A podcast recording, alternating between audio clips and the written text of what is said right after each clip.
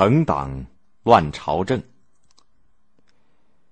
正当唐文宗处心积虑的要除掉宦官的时候，朝中的大臣们却结成朋党，明争暗斗的吵得不可开交。所谓朋党，就是官僚们为了争夺利益而结成的派别。一派以牛僧孺、李宗闵为首，他们大多是通过科举考试进入朝廷；另一派。以李德裕为首，他们大多是父辈做官的公卿子弟。两派在政治主张方面并没有太多的区别，也不代表什么阶级或者利益集团，只是两帮政客为了争权而吵来吵去。他们的争吵使晚唐的政治局面变得更加糟糕。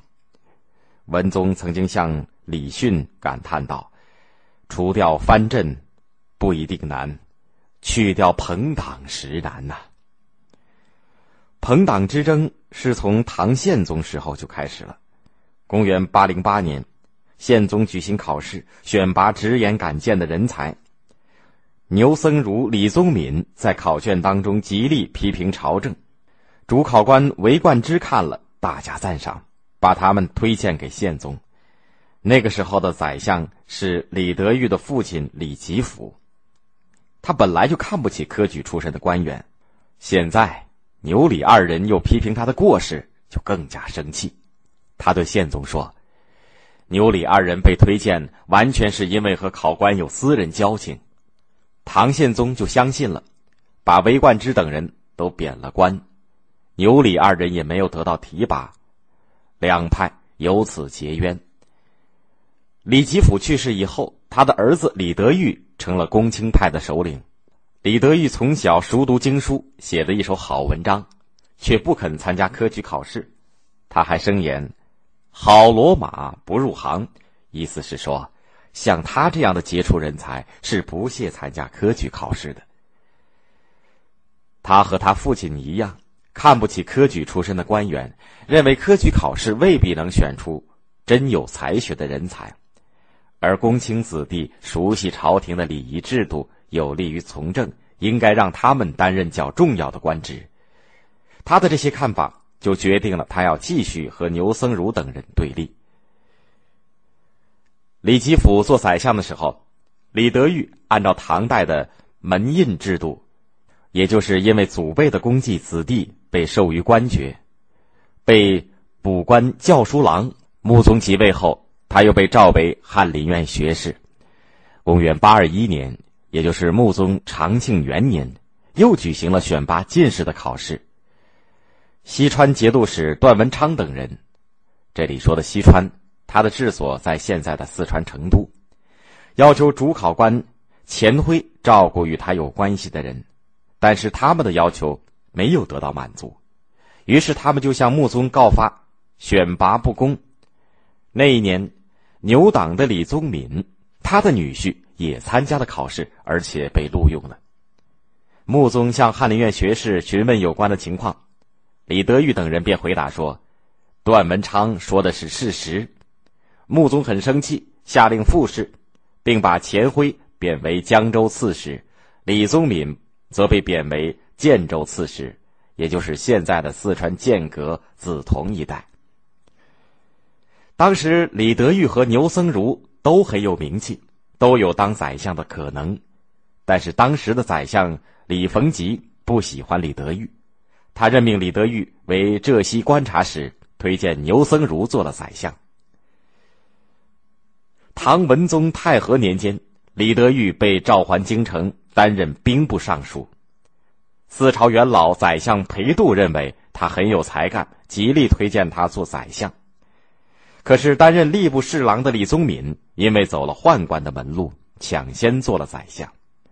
李宗闵又向文宗推荐牛僧孺，把当时担任鄂州刺史的牛僧孺带回来担任兵部尚书，后来又提升为宰相。牛僧孺、李宗闵两个人憎恨裴度推举李德裕，他们就先让裴度丢了相位，后来又把他调为兴元节度使。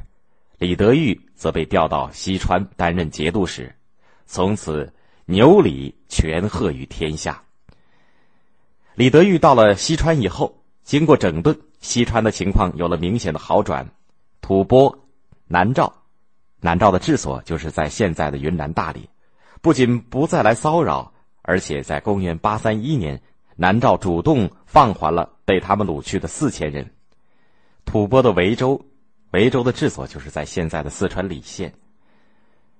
这儿的守将西达谋在九月率领部下到成都投降，李德裕一面上报朝廷，一面迅速占领了维州，使这个丧于吐蕃之手长达四十年的城市又归还了唐朝。西达谋投诚的时候，正巧吐蕃也派使者去了长安，表示愿意停战修好。文宗把这些事情交给大臣们评议，大家都同意李德裕的做法。只有牛僧孺要求把维州还给吐蕃，西达谋等人也要交给吐蕃处置。文宗本来就没有主见，便听了牛僧孺的话，结果维州再次失守，西达谋等人也惨遭杀害。因为政绩显著，李德裕于公元八三二年再次担任兵部尚书。文宗很讨厌党争干扰朝政。曾经和李德裕谈论过这件事情，李德裕说：“朝中大臣三分之一是朋党。”不久，文宗就把属于牛党的官员杨于清、张元富都贬到外地去做刺史。当文宗再次议论朋党的时候，李宗闵说：“我素来知道有这种事儿，所以像杨于清他们，我是不把职位给他们做的。”李德裕听了以后，很不客气的说：“给侍中、中书舍人还不是美官？那还有什么官是美官？”不久，李宗闵便被调出京都，任山南西道节度使去了。太和八年，郑注为文宗推荐李训，但是李德裕认为李训是奸邪小人，坚决反对授予他官爵，这使文宗很不满意。也使宦官王守成心生怨恨，于是他们召回李宗闵辅政，把李德裕又贬为镇海节度使。唐武宗即位以后，李德裕终于当上了宰相。公元八四三年，他帮助武宗平定了刘枕的叛乱。刘枕是赵义节度使刘从谏的侄儿。刘从谏病死以后，他要求。世袭节度使，但是朝廷没有答应，于是就发生了叛乱。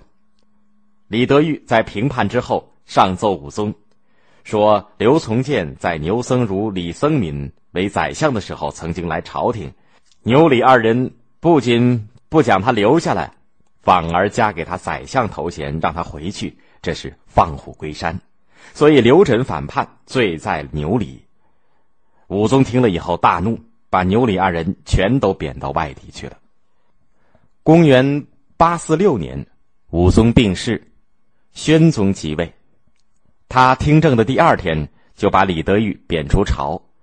第二年，他又找个差错，把李德裕贬为潮州司马。公元八四九年九月，李德裕到潮州不久，又被贬为崖州司户，治所在现在的海南琼山的东南。后来死于任上。牛僧孺虽然升任太子少保，但是公元八四八年就病死了。李宗闵在武宗的时候被贬到丰州，宣宗的时候任命他为郴州司马，但是还没有来得及离开丰州就死去了。持续了四十年的朋党之争终于结束了，但是大唐政权也进入了风雨飘摇的末期。他所面对的是风起云涌的农民起义。